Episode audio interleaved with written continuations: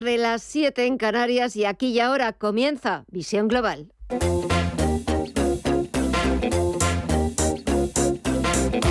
Esto es Visión Global con Gema González. Tenemos dos horas por delante hasta las 10 de la noche para ofrecerles la visión más completa de la actualidad de este martes 25 de octubre. Enseguida buscamos el análisis y este martes lo vamos a hacer con Mar Rives, cofundador de Blackberg. En una sesión donde el índice IFO alemán ha salido mucho mejor de lo esperado, la caída de los intereses de la deuda y el recorte en el precio del gas han animado a las compras. El IBEX 35 se queda a las puertas de los 7.800 puntos. Y dentro de dos días, reunión del Banco Central Europeo con los inversores vigilando cualquier pista sobre los próximos pasos a seguir en la política monetaria de la eurozona, con una inflación al filo del 10% y con la sombra de una recesión a las puertas. Tenemos la rentabilidad del Bund alemán que ya está cotizando por debajo del 2,2%, del 3,3% eh, en el caso del bono español y si echamos un vistazo al mercado de la renta fija en Estados Unidos, tenemos el interés de la deuda a 10 años del Treasury americano bajando del 4,10%, está retrocediendo un 3,17%. También está bajando el índice VIX de volatilidad un 4,49% en los 28,51 puntos. Y es que vuelven las ganas de entrar en el mercado, vuelve el optimismo, vuelven las compras a la espera de conocer al cierre los resultados de eh, Alphabet y de Microsoft. Van a ser las dos primeras grandes tecnológicas que se confiesen ante el mercado. Mañana será Meta y el jueves Apple y Amazon. Los inversores mirarán con lupa cualquier dato y sobre todo las previsiones que hagan todas estas eh, compañías de la tecnología de cara al último trimestre del año y sus estimaciones para 2023. A la espera de conocer esas cifras, echamos un vistazo a las pantallas. Tenemos al promedio industrial Dow Jones que suma un 0,76% en los 31.738 puntos, al SP500 en los 3.843 puntos avanza un 1,2% y las subidas son algo más abultadas en el sector tecnológico. El Nasdaq Composite subió un 1,74% hasta los 11.142 puntos. Y si echamos un vistazo al resto de bolsas latinoamericanas, ¿Cómo va la media sesión en los parques de América Latina? Mireya Calderón, muy buenas tardes. Muy buenas tardes, Gema. Pues de momento vemos solamente al Bovespa en Brasil en negativo, bajando un 0,5% hasta los 115.448 puntos. El Merval de Argentina avanza un 1,7% y cotiza en los 142.084 puntos. El IPSA chileno repunta un 0,33% hasta los 5.125 puntos y el IPC mexicano en los 48.200 289 puntos, avanza un 1,1%. Si miramos al mercado de divisas y materias primas, hoy aquí vemos números verdes. Estefanía Muniz, muy buenas tardes. Muy buenas tardes, Mireya. Pues sí, pleno el verde tanto en el mercado de las divisas como en las materias primas. Vemos al petróleo, el barril de Bren, sumar medio punto porcentual en los 91,65 dólares y el West Texas de referencia en Estados Unidos también avanza un 0,65% en los 85,13 dólares. El oro por su parte, lo vemos con un repunte del 0,4% en los 1.660 dólares la onza y en el mercado de las divisas. El euro también se fortalece, se refuerza en su cruce con el dólar un 0,9% en los 0,99 dólares y la libra por su parte la vemos también con una subida bastante mayor del 1,84% en los 1,14 dólares. Las criptomonedas, ¿qué color tienen? Mire ya. Hoy tono positivo. El Bitcoin repunta un 4,16% y cotiza ya en los 20.085 dólares, mientras Ethereum se mm, suma un 10,5%, más de un 10,5% ahora, hasta los 1.475 dólares. El Ripple repunta casi un 2, más de un 14 suma Cardano y Solana los 31,98 dólares, avanza ya un 13,28%. Echamos un vistazo, hemos echado un vistazo en tiempo real a las principales a los principales activos a la negociación al otro lado del Atlántico. Después le tomaremos de nuevo el pulso al mercado a partir de las 9 de la noche, pero ahora le tomamos el pulso a la actualidad, titulares de las 8.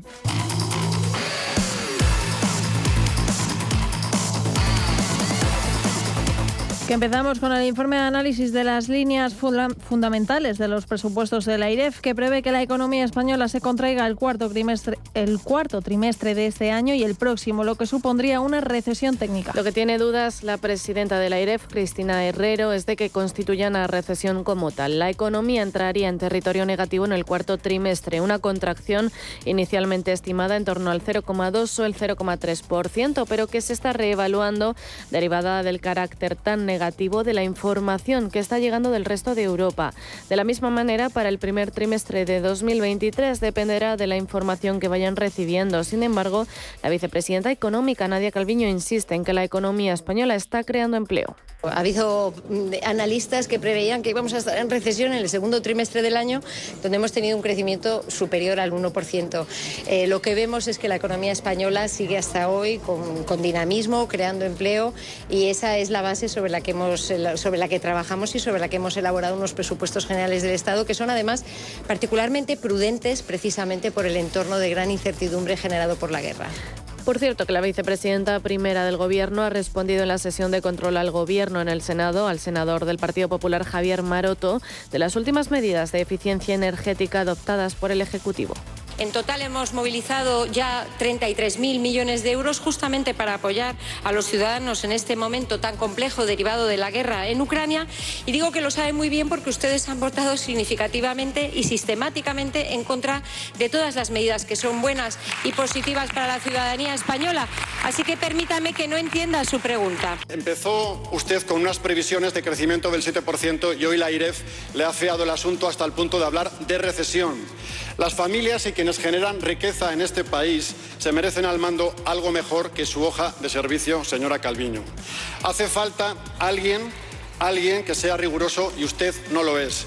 El Gobierno agiliza los trámites para el desembolso de las ayudas del Plan Estatal de Vivienda 2022-2025 y del bono joven al alquiler, tal y como ha señalado la ministra de Transporte Raquel Sánchez. Como, como bien apuntaba y decía yo también en mi intervención, en fin, confiamos y yo confío personalmente en que la ley de vivienda pueda, pueda ver la luz y pueda estar aprobada antes de finalizar este año. Seguimos negociando, seguimos trabajando con, con los diferentes grupos parlamentarios, pero también quiero decir y quiero dejar claro que es muy mucho más lo que hemos avanzado que lo que quede pendiente por, por resolver. Mientras, según la encuesta sobre préstamos bancarios de octubre, la banca española cierra el grifo de las hipotecas al mayor ritmo desde 2008, endureciendo los criterios de concesión de crédito y las condiciones aplicadas y registrando una caída en la demanda de préstamos en todos los segmentos durante el tercer trimestre, mientras que para el último trimestre del año prevé que se intensifique la contracción de la oferta de crédito y el retroceso de la demanda. Competencia abre una investigación sobre las cuatro comercializadoras Naturgy, Endesa, Iberdrola y Total Energies que ofrecen en la tarifa de gas regulada para saber si están poniendo trabas para que sus clientes se acojan a ese precio. Y lo ha hecho ante la avalancha de solicitudes por parte de consumidores, especialmente de comunidades de vecinos con calefacción central por gas para cambiar a tarifas reguladas. Sara Egesen es la secretaria de Estado de Energía. Yo pediría a las eléctricas que hagan un esfuerzo para poner las mejores ofertas a disposición de todos los consumidores, especialmente en un contexto como el que están. Pediría a las eléctricas que también sean ágiles en la tramitación de cualquier solicitud a la hora de, pasarse a la tarifa regulada y pediría a las eléctricas que al final esto es un esfuerzo de, de, todos y ojalá sea así, ¿no? ojalá veamos grandes avances en compañías que son esenciales también para seguir avanzando también en esa propia transición energética. Naturgy, Endesa, Iberdrola y Total Energies están obligadas a comercializar esa tarifa conocida como tarifa de último recurso, pero dada la elevada demanda, los servicios de atención al cliente no pueden hacer frente. Y en el Reino Unido, el nuevo primer ministro Rishi Sunak sitúa la economía como su absoluta prioridad en su recién estrenado mandato. En su primer discurso, Sunak advierte de la profunda crisis económica que amenaza al país. I will place economic stability and confidence y adelanta que tomará decisiones difíciles para tratar de reconducir la mala situación económica. Y al frente de su nuevo gabinete continúa Jeremy Hunt como canciller de finanzas y recupera a Dominic Raab como ministro de Justicia y viceprimer ministro, los, los mismos cargos que desempeñaba Raab con Boris Johnson.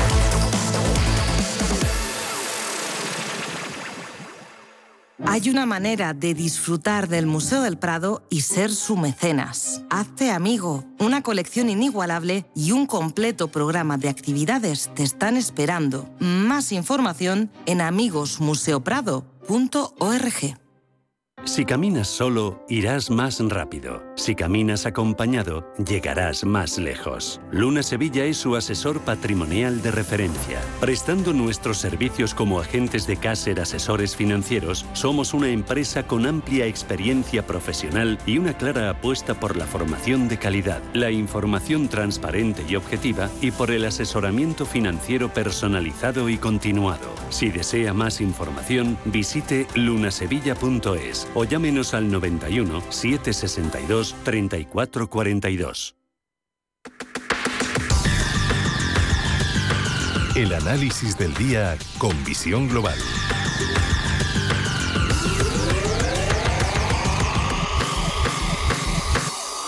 Saludamos a Mark Rives, cofundador de Blackberg. Mark, muy buenas tardes. Muy buenas tardes. Bueno, echamos un vistazo a los mercados y a la espera de que conozcamos al cierre de Wall Street los resultados de dos de las primeras de las tecnológicas en Estados Unidos, de las grandes, de las gigantes, Microsoft y Alphabet. De momento parece que vuelve a cundir el ánimo, las ganas de entrar en el mercado. Yo no sé si no sé si es pronto o demasiado ingenuo hablar de un rally de Navidad porque seguimos estando en un ciclo en un ciclo bajista, pero de momento parece que sí que hay ganas y estamos viendo que hemos empezado la semana con buen tono. Sí, la verdad que ya te venía comentando que el nivel de sobreventa acumulado en los mercados de deuda pues no era normal ni razonable. Estamos en un, en un auténtico crash, también en las divisas, también en el yen. Tenemos una cantidad de volatilidad que propiciaban el rebote. Lo que estamos viendo ahora es que los resultados de las compañías, pues lógicamente están siendo en general, en general eh, positivos, ¿no? Y eso le da alas a que el rebote continúe. Ahora, de aquí a final de año seguramente tendremos idas, venidas y vamos a ver cómo termina, pero desde luego es esperanzador el rebote que, estamos viendo, ¿no? Eh, ¿Qué esperáis en Blackbird de las cuentas de, de, los gigantes tecnológicos? Mañana Meta, Apple y Amazon. El jueves pues vamos, a, vamos a ir viendo, porque la verdad es que em, en general todo lo que son industrias, defensa y tal, sí que vemos un tono positivo. Hay algún profit warning por ahí, es cierto, pero en general están saliendo positivas. El tema de la tecnológica es más difícil porque lo que estamos viendo, claro, esas fuertes caídas del mercado eh, eh, se penalizan por esa dificultad en el crecimiento y también a lo mejor por una rebaja en las previsiones. Eso yo creo que nos va a marcar claramente la capacidad que va a tener el mercado de rebotar. Porque si digamos que la contracción de beneficios no es tan profunda como se espera y no hay profit warnings, a lo mejor tenemos una sorpresa positiva. Pero bueno, vamos a valorarlos poco a poco y, veremos ¿eh? si, este tono positivo tiene continuación, pero pinta que sí. Eh, tiene buena pinta y parece que también vuelve a tener buena pinta la situación en el Reino Unido, vuelven a tener ya un nuevo Premier británico, Rishi Sunak, que se ha puesto manos a la obra y que sobre todo ya ha adelantado que va a tener que tomar decisiones difíciles si quiere doblegar la inflación, que en el Reino Unido es del 10,1%, y un poco recuperar la confianza de los mercados, de los inversores, que la City vuelva a brillar como antes. Sí, será difícil, al menos a corto plazo, pero, pero bueno, vamos a ver si ese, si ese cambio de esta el nuevo primer ministro eh, premier británico, que parece que es del agrado del mercado, lo es con, con, con, decisiones, ¿no? Es decir, no es tan importante que bajen o suben los impuestos como que propongan un plan, un plan que sea creíble y que pueda ser fácilmente aplicable y que lógicamente eh, sea algo razonable, ¿no? y si ese plan gusta a los mercados, a lo mejor tendremos una tranquilidad, porque es que este sell-off que hemos visto en, en, el, en el mercado de deuda y que ahora vemos también en China y tal, eh, eh, recuerda un poco a esos clímax que el mercado tiene cuando ya se vende todo como consecuencia del pánico, ¿no? Y cualquier cosa con cara, con cara y ojos que se nos proponga, seguro será bien visto por el mercado. Banco Central Europeo, nada, quedan apenas dos días para, la reunión eh, de Christine Lagarde y de los suyos. Eh, encima de la mesa, otra subida de tipos de interés aquí en la eurozona, quizás también de 75 puntos básicos, como la vez anterior y también como está haciendo la Reserva Federal, a la que le queda poquito menos de un mes para que de nuevo vuelva a reunirse. Sí, la verdad que mm, sabemos que es el foco de, atención, sobre todo la Reserva Federal, porque no olvidemos que está el cierre del viernes fue propiciado por ciertos rumores de que puede haber, no ahora, pero sí empieza a haber el discurso de, de pisar el freno en la subida de tipos y el famoso pivot de la Reserva Federal, y eso parece que anima a los mercados. Cualquier mensaje que venga en contraposición de esa normativa veremos otra vez la volatilidad en el mercado. ¿no?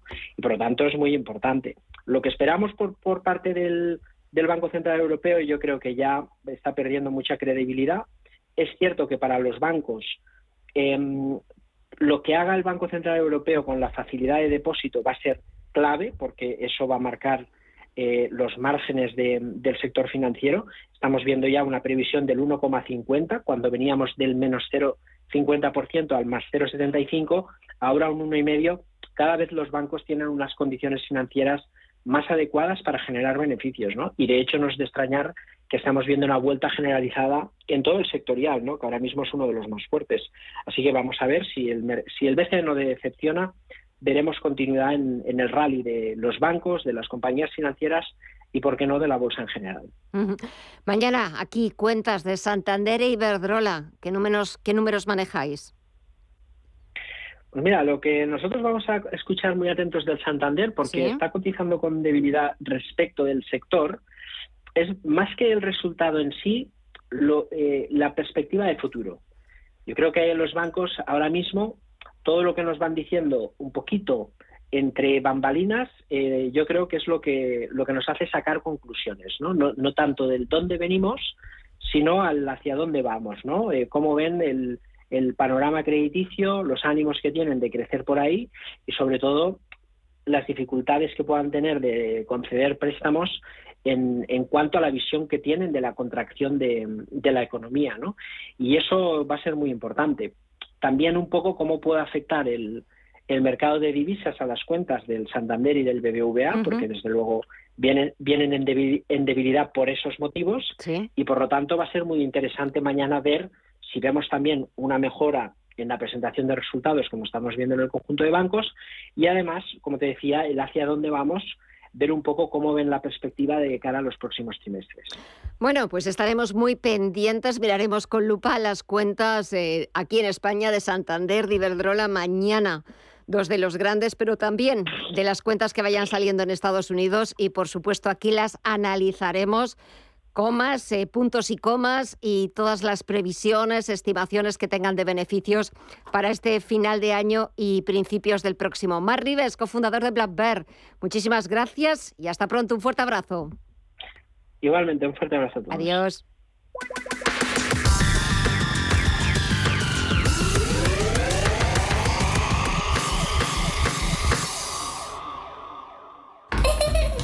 La familia es lo más importante y en todas surgen conflictos. Pero hay dos palabras que pueden hacer magia. Solo aquí en la mesa un filete más significa te perdono o te quiero.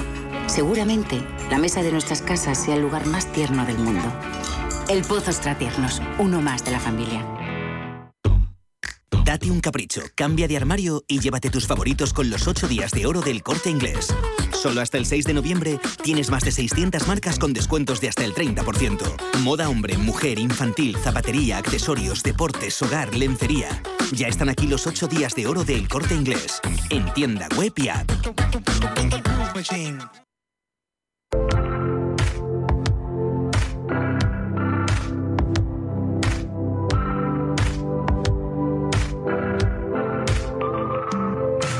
Visión Global. En nuestra nueva forma de vivir estamos experimentando muchas cosas nuevas, entre ellas la nueva era de la moda, y no solo por su digitalización. Los precios de la ropa han subido en la mayoría de las tiendas, independientemente de cuáles fueran estas y sin miedo de perder su posición en un mercado muy competitivo. Tanto es así que en la actualidad el 82% de las empresas españolas de moda contemplan subir sus precios en España en el presente ejercicio, una cifra que evidencia una nueva realidad de una industria tocada por la inflación y condicionada por el aumento en los costes del transporte, la energía y las materias primas. Eduardo Irastorza es profesor de OBS Business School. La moda está viviendo una transformación eh, sin precedentes. Y hay dos aspectos fundamentales que intervienen en que esto sea así. El primero de ellos es la transformación digital, que está suponiendo un cambio en los hábitos de consumo, en los horarios de consumo, en las fórmulas de consumo, incluso en modelo de distribución. Por otro lado, está la crisis, que está condicionando muchísimo los precios en el sentido de que la moda son objetos, al final son átomos, que la comunicación sea online y hay que trasladarlo. Y trasladarlo cuesta cada vez más dinero. Y además hay muchas materias primas que tardan en llegar y que son más caras y que están viviendo una inflación galopante. Y todo esto desemboca en una subida de precios. Ante esta situación, las marcas lo que tienen que hacer es tratar de conquistar el frontline con el cliente final y establecer una relación directa, sin pasar por los centros de distribución o las tiendas que suponen un coste adicional del precio del producto final.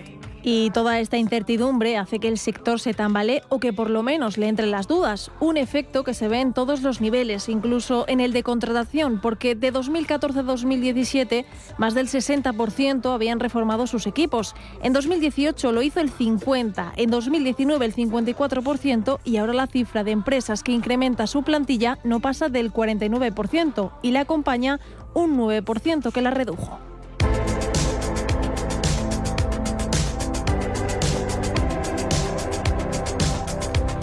Para el sector, la digitalización se ha convertido en un punto clave y la venta online es un modelo muy asentado, hasta tal punto que el grueso de las compañías, un 60%, concentraron en el canal online el 10% de sus ventas en el ejercicio de 2021.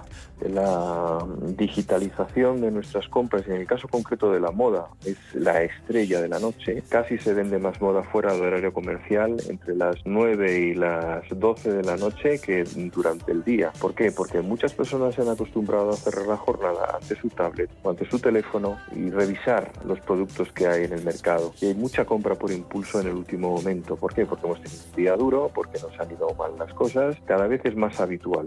Pero en la actualidad y pese a los buenos números, las normas del comercio online han empezado a evolucionar y es que el 65% de las compañías del sector cobran ya por los envíos online en algunos casos y otro 9% lo hacían siempre. Pero no queda aquí la cosa porque el cobrar por las devoluciones comienza a ponerse de moda. De hecho, lo hacen un 49% de las empresas, aunque un 27% ya lo contempla, entre ellas Inditex. Eduardo Irastorza. También nos hemos habituado a eso, a las devoluciones, hasta tal punto que hay marcas como las compañías de Zara, etcétera, que ya han decidido que van a cobrar el coste del transporte si devuelves el producto, porque a los españoles nos encanta comprar, pero también nos encanta devolver y cambiar. Y esto llevado al terreno online pues supone unos enormes costes en distribución que hay que considerar y que las marcas ya están tratando de repercutir al cliente final porque no pueden sostener esta dinámica de devolución.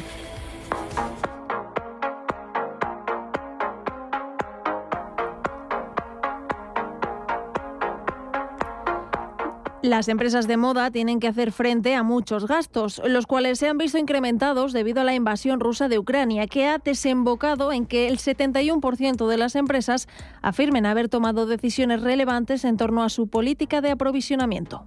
Hoy en día el taller de costura del mundo y de moda en general está en China. Trasladar desde China los productos encarece muchísimo el precio de los mismos. Por ejemplo, el puerto de Shanghái tenía cientos de barcos esperando a ser cargados. La crisis del COVID en China supuso un parón en esa distribución de la moda. Los pedidos tardan en llegar, los barcos se mueven con petróleo, no olvidemos, y eh, lógicamente el petróleo, la energía ha subido, el gasóleo, todo ha subido y eso encarece muchísimo la distribución. Cuando llegan a puerto, pues también los camiones encarecen la distribución. Si entramos en una dinámica, por ejemplo, de devoluciones, etcétera, todavía encarece más el producto final. Y para reducirlos, el 40% de las decisiones del sector ha sido por optar por producción en cercanía, pero también en un 18% por tener menos proveedores o en un 17% producir menos. La situación geopolítica internacional está entre las preocupaciones del sector en el que más de la mitad, el 55%, contempla un impacto duradero en la moda, mientras que pese a todo, un 75% de las empresas sí prevén una evolución positiva de su negocio, lo que va a depender de algo fundamental, según Eduardo Irastorza de OBS Business School. Tienen buenas perspectivas aquellos que han convertido la tienda en una experiencia de marca tienen mala perspectiva aquellas tiendas que después de la pandemia eh, no tienen ningún valor añadido que ofrecer comparado con la compra online. ¿Qué quiere decir esto? Que tú vas a las tiendas en la medida en que te encuentras una persona que te asesora, en que te encuentras la posibilidad de interactuar con expertos, con otras personas que están allí en la tienda, con preferencias, con audiovisuales, con medios están convirtiendo, eh, tienen que convertir la tienda en algo más que una fiesta, en un showroom, en algo apasionante, emocionante, donde también la digitalización va a tener su lugar. Nuevos retos en un sector que tiene que conseguir ofrecer una experiencia que vaya mucho más allá del simple hecho de comprar.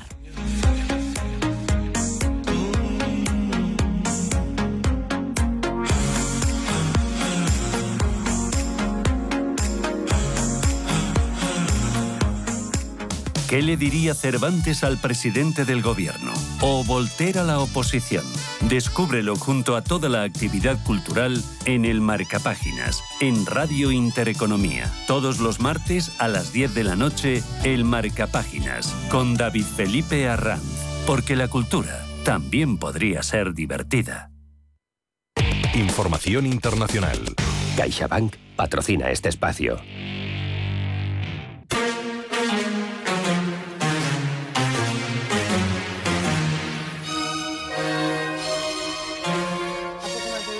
Los demócratas se arriesgan a perder el control del Senado y del Congreso en las elecciones de medio mandato. Se trata de unas elecciones en las que los estadounidenses se elegirán, entre otras cosas, un tercio de los senadores y la totalidad de los congresistas. Actualmente el Senado está compuesto por 50 republicanos y 48 demócratas, dos independientes, aunque de tendencia izquierdista. Además, la presidenta de la Cámara Alta y vicepresidenta Kamala Harris tiene la potestad de decantar la balanza en caso de empate. El Congreso actual también está controlado por los demócratas demócratas. De los 435 escaños, 220 son para miembros del Partido Demócrata, mientras que los republicanos tienen 210. Cinco asientos permanecen vacantes. Por tanto, los comicios del 8 de noviembre pueden cambiar totalmente la composición de ambas cámaras. Miguel Ángel Temprano, gestor independiente. Ahora mismo el resultado está reñidísimo en las encuestas y en ambas cámaras. Pero a lo máximo que pueden aspirar, según dicen las encuestas los demócratas, es a mantener el empate actual que tiene en el Senado y que el Congreso se termine decidiendo en solo tres distritos, el tercero de Iowa, el decimotercero de Carolina del Norte y el octavo de Colorado. Y ya teniendo en cuenta que va a haber un cambio, ese cambio parece que se producirá con seguridad en el Congreso. La lucha por hacerse con el control del Senado será más disputada, ya que los republicanos en estas elecciones tienen muchos más estados claves que defender. Esos estados claves son Georgia, Pensilvania, Ohio, Nevada, Arizona y Wisconsin. CBS News ha informado que la ventaja de los republicanos en la Cámara de Representantes ronda los 224 escaños frente a los 211 de los demócratas. Efectivamente, los sondeos recientes también muestran un aumento del impulso del lado republicano, con votantes cada vez más ansiosos, afectados sobre todo por la alta inflación, una situación que probablemente castigará a los demócratas. Y es que la tormenta económica de Estados Unidos preocupa y mucho a sus ciudadanos. Tal y como apuntan los expertos, sería prácticamente imposible que los demócratas sacaran su agenda legislativa si tienen en contra al Senado y al Congreso. Sería prácticamente imposible para la administración demócrata sacar ninguna ley sin una barbaridad de concesiones que en muchos casos pudiera llegarles a no interesar. Sin más, Biden tiene pendiente llevar al Senado la ley non-PEC, que permitiría considerar a los países productores de petróleo como miembros de un cártel e imponerles sanciones. Si los demócratas pierden el Senado, será imposible para Biden que tal ley saliese adelante.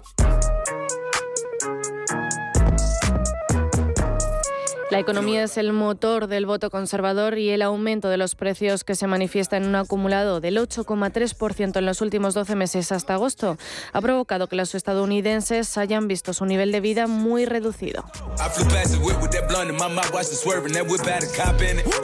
Según una encuesta realizada por Rasmussen Reports, el aumento de los precios de la gasolina, la recesión y el vertiginoso ritmo de subida de la delincuencia en Estados Unidos son los principales problemas para los votantes de cara a las próximas elecciones de medio mandato.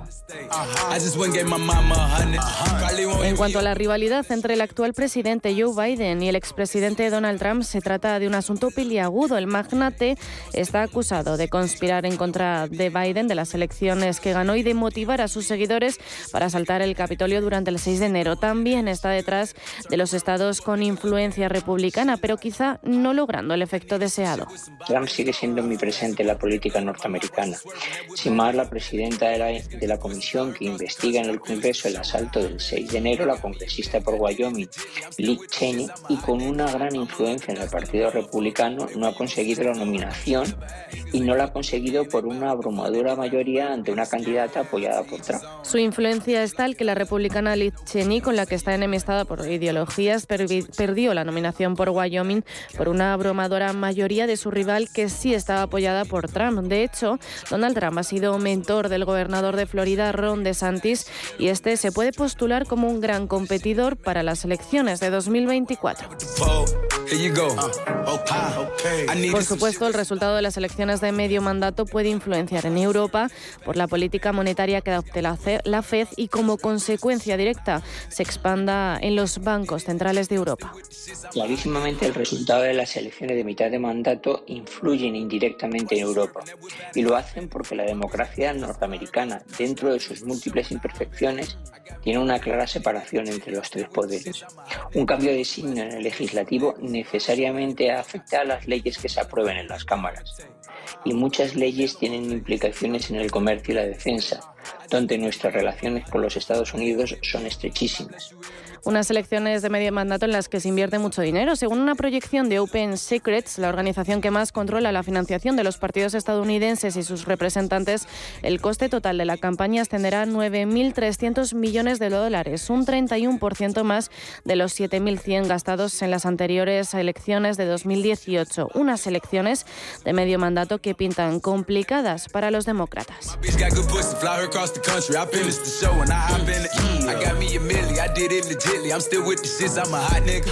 CaixaBank ha patrocinado este espacio.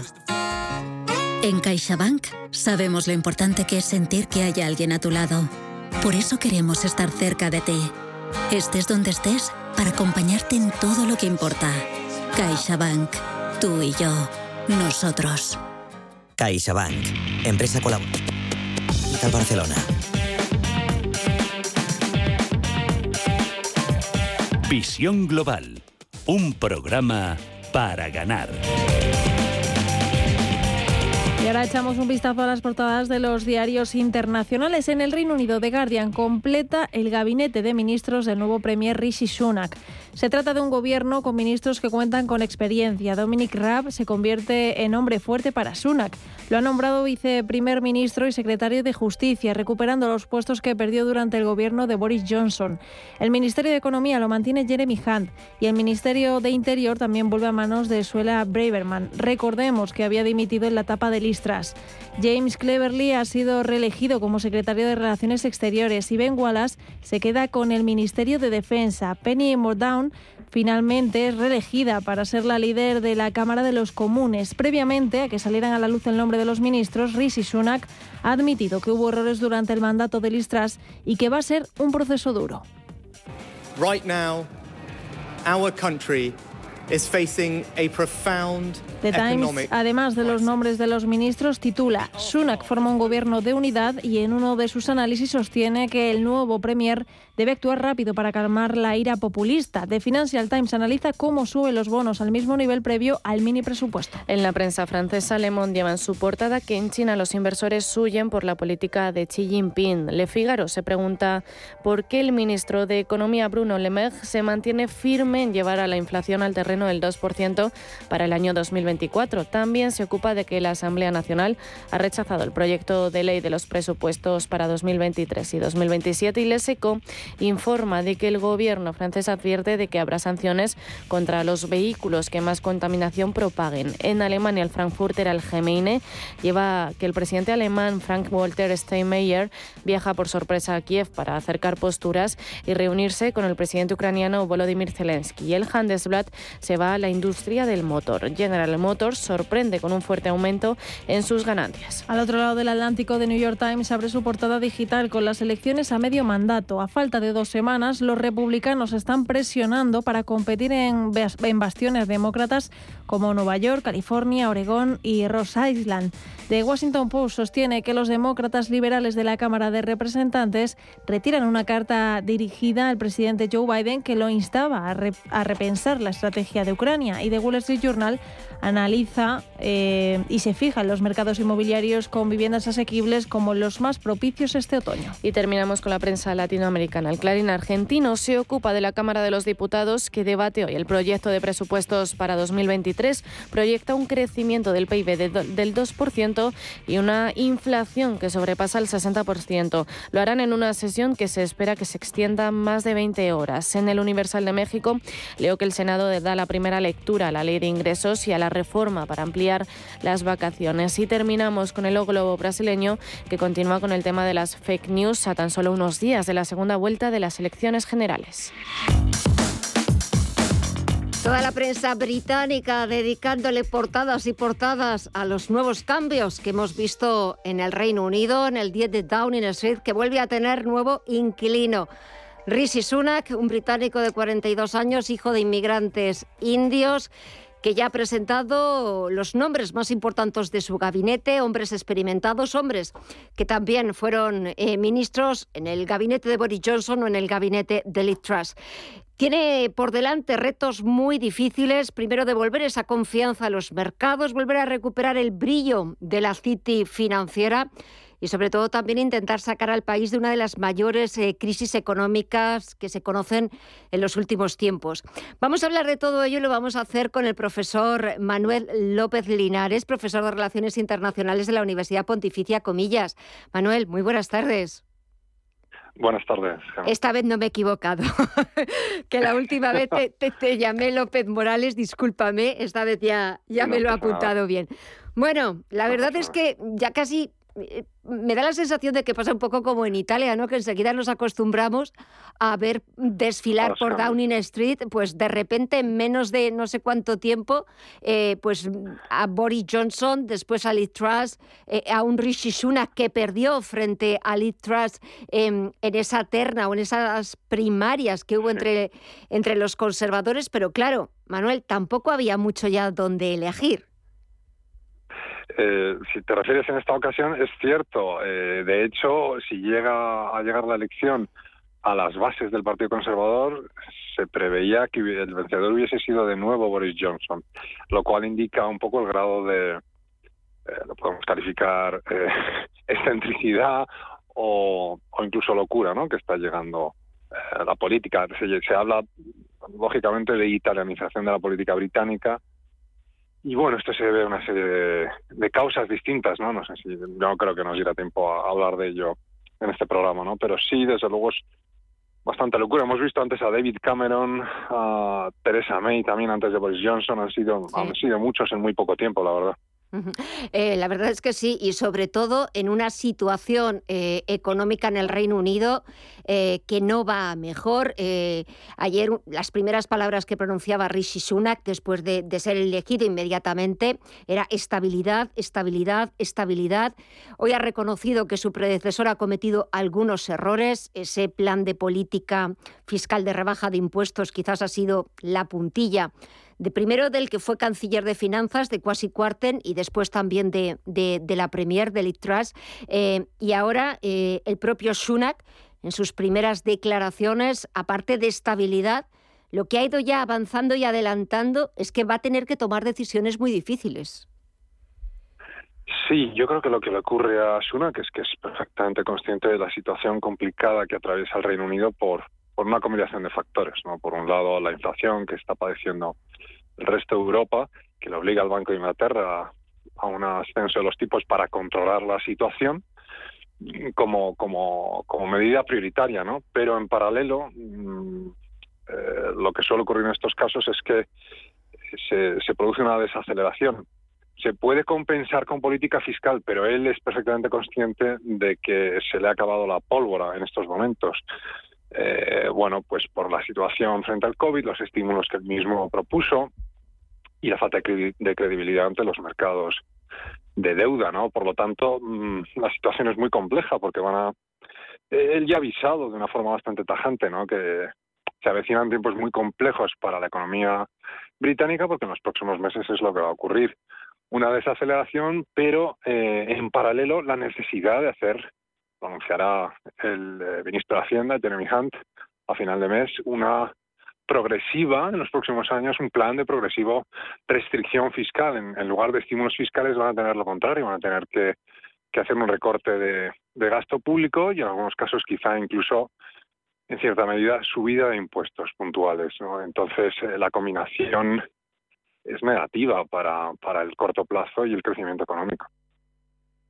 Manuel López Linares, profesor de Relaciones Internacionales de la Universidad Pontificia Comillas. Ya seguiremos hablando más, más rato en, en, otro momento sobre las primeras medidas y decisiones que adopte Rishi Sunak y sobre todo también cómo se las toma el mercado. Parece que de momento ha devuelto cierta calma y cierta tranquilidad a los inversores. Veremos a ver en los próximos días si continúa esa calma. Manuel, un placer. Gracias. Hasta pronto. Encantado. Igualmente. Adiós. Visión global con la generación Silver. Lo hemos venido hablando en este espacio que dedicamos todos los martes, que ya llevamos meses dedicando, dedicándonos a hablar de, de ustedes, de los seniors, de la generación Silver o la generación plateada. De, los, de esos mayores de 50, 55, 60 no ponemos edad y nos hemos ido preocupando de distintos aspectos que conciernen a este nuevo colectivo y hoy queríamos hablar sobre la profesionalización a la hora del cuidado de las personas mayores. Fíjense, les voy a poner unas cifras. Según el Instituto Nacional de Estadística, para el año 2035, el 26,5% de la población en España serán mayores de 65 años. En el 2035, a día de hoy, en el 2022, ese porcentaje es de un 19,6%.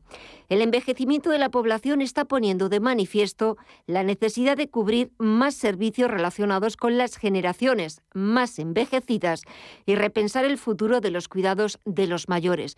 Y eso es lo que pretendemos esta tarde, repensar, profesionalizar, dar a esa formación específica, cualificada para el cuidado de nuestros mayores. Y lo vamos a hacer saludando a Isabel Portillo, que es profesora de CEAC. Isabel, muy buenas tardes. Hola, muy buenas tardes, Gemma. Encantada de estar con vosotros. Igualmente, el placer también es nuestro porque tratamos un tema que a mí me, me, interesa muchísimo y me gusta muchísimo, que es hablar el de la profesionalización de los cuidados eh, a las personas mayores. Porque es cierto que ahora mismo, eh, con también datos encima de la mesa, el 85% de los cuidados a personas dependientes son proporcionados pues, por mujeres del entorno familiar, quizás también sin trabajo fuera del domicilio, pero esta situación está cambiando y tiene que seguir cambiando porque eh, es cierto que pues, en el entorno familiar vas a procurar los mejores cuidados para, para esa persona mayor, para ese familiar, pero quizás no estemos lo suficientemente preparados para, bueno, pues tratar con personas mayores o, pues si tienen problemas de movilidad, para poder eh, mover a esas personas sin provocarles ningún tipo de daño, ¿verdad? Evidentemente, eh, nosotros como, como familiares queremos lo mejor para nuestros mayores, pero evidentemente eh, estos, estas personas mayores van a necesitar de unos cuidados muy específicos que nosotros, si no estamos formados, no se los vamos a saber dar. Entonces, como bien has dicho, Gemma, sí que es verdad que actualmente el 85% de los cuidados eh, de las personas dependientes pues los ofrecen las mujeres del entorno. ¿Qué pasa? Que esta situación, pues como hemos dicho, está cambiando por la, inmersión de la mujer en el mercado laboral, también se va retrasando la edad para tener hijos, ya sean por problemas de vivienda, económicos, sociales, entonces a la larga este rol de cuidadoras va a ir en, disminución. ¿Qué quiero yo para los mayores? ¿Qué es lo que quiere la sociedad? Queremos tener unos cuidados de calidad. ¿De acuerdo? Entonces, eh, para eso necesitamos eh, formar a personas que tengan eh, que tengan una predisposición. Yo siempre se lo digo, no solo hay que formar profesionalmente. Una persona que vaya a disponer a dispensar unos cuidados a los mayores tiene que tener humanidad y empatía. Si no, no vamos a ofrecer nunca cuidados de calidad. Eh, son cualidades, esa empatía, eh, ese, ese, afecto también hacia las personas mayores, hacia casi ponernos en su piel. Em, no son cosas que se aprendan, sí se, pueden aprender, pero no son cosas que aparezcan fácilmente en los libros o en una formación especializada profesional, pero deberían formar parte de esas asignaturas porque, como tú muy bien dices, Isabel, sin ellas no, no, no se empieza nada. Evidentemente, yo siempre cuando de clases o hablo con los alumnos, les digo que, a ver, que yo siempre las personas que se dedican al cuidado de los mayores son muy importantes para nuestra sociedad. Ten en cuenta, Gema, que sin ellos muchas veces no podría funcionar la sociedad como tal, porque necesitamos, igual que necesitamos cuidadores para nuestros hijos, necesitamos cuidadores para nuestros mayores. Entonces, eh, hay que valorar siempre, eh, eh, no solo van a, cuidar a esta persona dependiente, con sus, mm, cubriendo sus necesidades biológicas básicas, sino que tienen que tener, cubrir las necesidades sociales de salud y psicológicas. Es decir, yo una persona la tengo que ver a un nivel biopsicosocial, tengo que contemplar todas estas necesidades. ¿Para qué? Para poder dar un cuidado de, calidad, ¿vale? O sea, yo no me puedo limitar a cuidar a aquella persona dependiente, evidentemente. Tengo que interactuar con él y darle un tiempo de calidad. Y todo esto, pues con la, con la llegada de la vejez, pues se acentúa. Además, es verdad que, que, mucha gente puede pensar, bueno, pues igual que cuidas a un niño, puedes cuidar a una persona mayor. Y estamos totalmente equivocados, porque no exigen los mismos cuidados, la misma atención. Un niño que, una persona mayor y encima una persona dependiente. Y ya no solamente estamos hablando de ese cuidado físico, vamos a decirlo así, por supuesto que también eh, eh, emocional, sino muchas veces psicológico, porque en España el 43% de las personas que viven solas son mayores de 65 años. Evidentemente, eh, es que no solo se producen cambios biológicos psicológicos, también se producen cambios sociales. Eh, la viudedad, la jubilación, la soledad, como bien has dicho, Gemma, el 43% de las personas que viven solas son mayores de 65 años. Por lo tanto, estas personas, con el paso de los años, van a necesitar una atención especializada. que es lo que nosotros estamos haciendo mucho hincapié. Cuenta lo que hemos dicho, no es lo mismo un niño que una persona mayor, evidentemente porque las necesidades cambian. ¿Eh? Una persona cuando entra en la vejez, en la última etapa de la vida, la capacidad de respuesta que tiene a situaciones eh, estresantes es lo que hace que el anciano sea más susceptible a problemas físicos. No solo eso, es que nos encontramos problemas que no nos encontramos, por ejemplo, en un, adulto, en un niño o en un adulto joven. Pues, por ejemplo, la pérdida de audición, las cataratas, el que más sabía decirte, los dolores de espalda, la osteoartritis, las neumonías obstructivas, eh, la diabetes, la presión, la demencia, todo esto necesita una atención. A más a más, todo esto se va agravando porque el, anciano va a experimentar eh, varias afecciones que van a salir al, mismo tiempo, que es lo que nosotros llamamos pluripatología. ¿Qué más? También van a, aparecer síndromes geriátricos. Estos síndromes geriátricos son los que nosotros relacionamos pues con la fragilidad, con la incontinencia urinaria, las caídas, pues están los estados delirantes y evidentemente las úlceras por presión, que son un claro indicativo de la calidad asistencial en un centro. Claro, e, esa atención eh, tan específica, tan profesional. Ahora hablamos como un poco en CEAC, tratáis esa profesionalización de, para el cuidado de estas personas mayores, pero esa atención, eh, pues... Eh, puesta en esas personas mayores, en sus cuidados específicos para cada persona, en esa compañía que tanto bien eh, les hace, no solamente mm, redunda en el bienestar de esa persona mayor, sino al final redunda en el bienestar de la familia que gira alrededor de esa persona mayor, porque de alguna forma eh, sabes que, que, ese mayor está en buenas manos que está bien cuidado, que van a saber atender sus necesidades, si tiene cualquier problema físico, etcétera. Entonces, de alguna forma también las familias em, se sienten aliviadas, reconfortadas, porque sabes que estás dejando a esa persona mayor en las mejores manos, en manos profesionales, no pues en, una cuidadora que, pues, de la que te han hablado, que, que está en casa, pero no es lo mismo, es que tenemos que empezar a darnos cuenta de que el cuidado de nuestros mayores exige personal cualificado. Totalmente, es que totalmente, o sea, necesitamos personal cualificado para tratar eh, a, este, a, esta parte de la población. Nosotros desde PEA pues lo que estamos haciendo es, estar adaptándonos a estos cambios de, envejecimiento de la, población. Pues ¿cómo lo hacemos? Pues ofreciendo una formación especializada desde diferentes ámbitos. O sea, no solo ya para el cuidado de la persona dependiente a nivel físico, sino para abarcar al sujeto a nivel biopsicosocial y formar a futuros profesionales y dar una atención de calidad. Y es lo que decimos, si nosotros tenemos estos profesionales que dan una atención de calidad, la familia, el entorno de esa familia se va a sentir mucho más cómodo, más seguro, eh, claro, yo eh, eh, desde el punto de vista, yo estoy, yo, yo soy enfermera, médico quirúrgica en un hospital. Desde el punto de vista cuando un enfermo geriátrico ingresa por un problema puntual de salud, el drama es después cómo van a, cómo va a continuar esos cuidados. Eh, quién se va a hacer cargo, quién lo dispensará, cómo lo voy a hacer, sabré, sabré el cuidador principal, sabrá disponer de esos cuidados, sabrá poner, por ejemplo, la insulina, sabrá eh, realizar los cambios posturales para evitar que haya úlceras por presión, sabrá eh, decir si hay disfagia, cómo tratar los alimentos para que esta persona no tenga por una broncoaspiración, por ejemplo.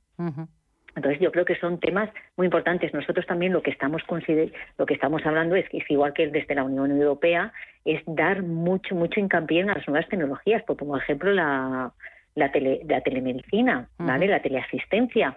En este sentido, pues los ancianos que tienen una teleasistencia eh, pues les da mucha seguridad porque saben que van a ser atendidos de manera inmediata pues ante cualquier accidente o cualquier percance que puedan tener en el lugar. Y esto también da una, una seguridad a las familias evidentemente. Entonces eh, ¿Qué queremos? Pues eh, necesitamos personal cualificado, sí, pero necesitamos personal también en nuevas tecnologías, eh, por ejemplo, en la teleasistencia, en otro tipo de tecnologías como pueden ser los sistemas de geolocalización o detectores de caída, que son, yo los encuentro súper súper interesantes. También tenemos que tener en cuenta que todas estas herramientas que se vayan incorporando, porque estamos viendo que hay que la población va, va creciendo, va, va, se va envejeciendo y cada vez hay menos natalidad. De hecho, en el año 2002 tenemos, en, perdón, en el año 2022 tenemos el índice de natalidad más bajo desde el año 1941. Hmm. Entonces, estas tecnologías también lo que bueno que tenemos es que van a ser asimiladas muy fácilmente ¿Por qué? Porque en el año 2035 las personas que ya tengan 65 años o personas que vivan solas mayores de 65 años ya van a estar muy familiarizadas con estas tecnologías. ¿Por qué? Porque llevamos décadas con, los, con las tecnologías y con el Internet. Entonces, va a ser muy fácil incorporado en el día a día y esto va a dar mucha seguridad. Nosotros como centro lo vemos como una visión de futuro eh, muy inteligente y muy necesaria. Pues Isabel Portillo, profesora de CEAC, muchísimas gracias por aportarnos esa visión, por aportarnos también ese, ese futuro y esas eh, tecnologías aplicadas a un sector tan importante para el beneficio de toda una sociedad, que es el cuidado de los mayores, a través em, de ofrecer cursos, de formar a futuros profesionales perfectamente cualificados. Isabel, me ha encantado charlar contigo, muchísimas gracias. Encantada de haber charlado contigo, Gemma, y encantada de haber puesto mi granito de arena. Ha sido un granito de arena estupendo y magnífico. Muchísimas gracias por hablarnos de, ese otro punto de vista, del punto de vista de la formación del personal profesionalizado en el cuidado de mayores. Hablaremos en próximas ocasiones. Isabel, un placer. Buenas tardes. Pues Hasta pronto. Un placer. Muchísimas gracias. Adiós. A vosotros. Adiós. Y Protege tu vida es un proyecto que nace con el objetivo de salvar miles de vidas en España. Ya hemos tenido la oportunidad de hablar en otras semanas con Adolfo Albistur, que es el promotor del proyecto Protege tu Vida. Adolfo, muy buenas tardes.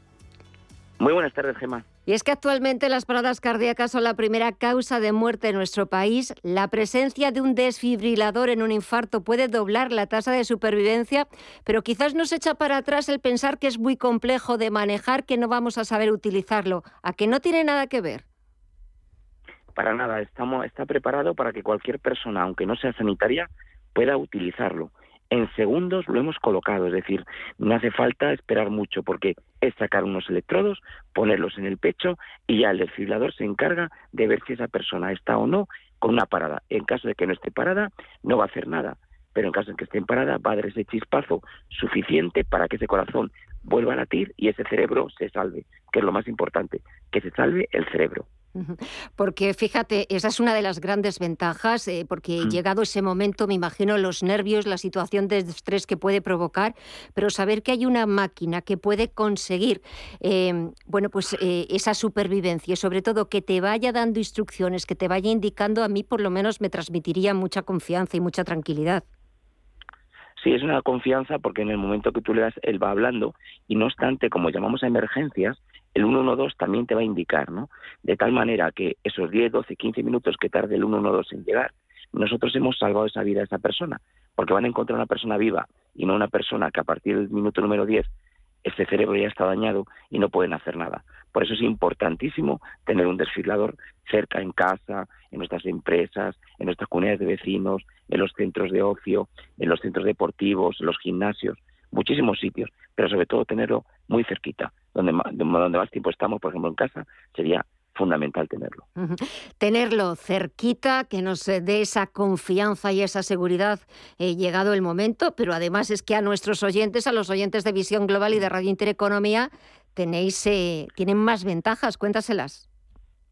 Pues mira, Gema, si nos llamáis nos tienes que decir que llaméis de Intereconomía ¿eh? y os vamos a hacer un 30% de descuento y además os vamos a regalar un dispositivo muy interesante que es un dispositivo anti-asfixias ante un atragantamiento, un dispositivo que se coloca para que ese cuerpo extraño salga. 30% de dispositivo llamando al teléfono gratuito de Protege tu Vida 900 730 061. Repito despacito, 900 730 061. Sobre todo me gustaría recalcar, Adolfo, lo fácil que es ese manejo, que prácticamente no necesitamos formación, que la presencia de un desfibrilador en casa, en el centro de trabajo, en un centro de ocio, puede doblar la tasa de supervivencia porque las paradas cardíacas ocasionan cada año cuatro veces más muertes que los accidentes de tráfico y al año mueren en España 30.000 personas por muerte súbita. Adolfo Albistur, promotor del proyecto Protege tu Vida, enhorabuena por ese proyecto, por intentar salvarnos la vida cuando ya sucedan estas circunstancias, sobre todo por poner en marcha eh, este proyecto y poner en marcha este desfibrilador que encima no necesitamos absolutamente ninguna formación y además con ese 30% de descuento al 900 730 061. Adolfo Albistur, promotor del proyecto Protege tu Vida. Gracias, hasta pronto. Gracias, gracias Germán, un abrazo enorme para todos. Muchas Adiós.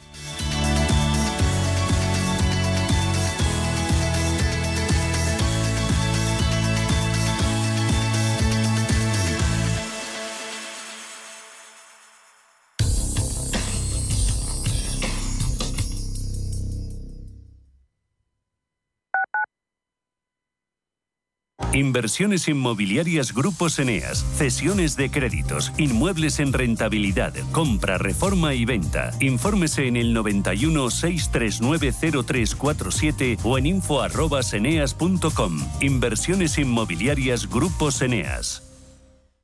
Mercado de divisas, la actualidad del euro, el dólar, la libra y todo el mercado forex. Un programa presentado por Raúl Castillo. Elige tu propio camino en el mundo de la inversión. Mercado de divisas, los miércoles de 2 a 3 de la tarde en Radio Intereconomía. Clínica Oliver y Alcázar. Especialistas en implantes para pacientes con muy poco hueso. Cirugía mínimamente invasiva con prótesis definitiva en un mes como máximo. Diagnóstico gratuito y financiación. Consulte su caso en el 91 564 6686 o a través de la página web oliverialcázar.com. Más de 30 años de experiencia.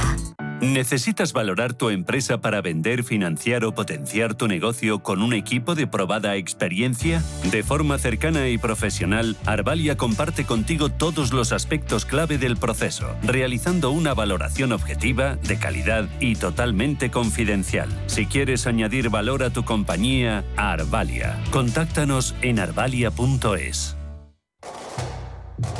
¿Conoces el restaurante Sidrería Donosti en Madrid? Sí, en el barrio de Argüelles, el de la sidra natural de Astigarraga. Y el de la mejor tortilla de bacalao, el chuletón, los pescados a la parrilla y muchas delicias más de la cocina vasca. Sidrería Donosti, Luisa Fernanda 21 en Argüelles. 91 540 1976, sidreriadonosti.com.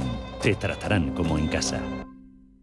Si nos escucha, ¿tiene el dial de su receptor? En una de las emisoras de Radio Intereconomía.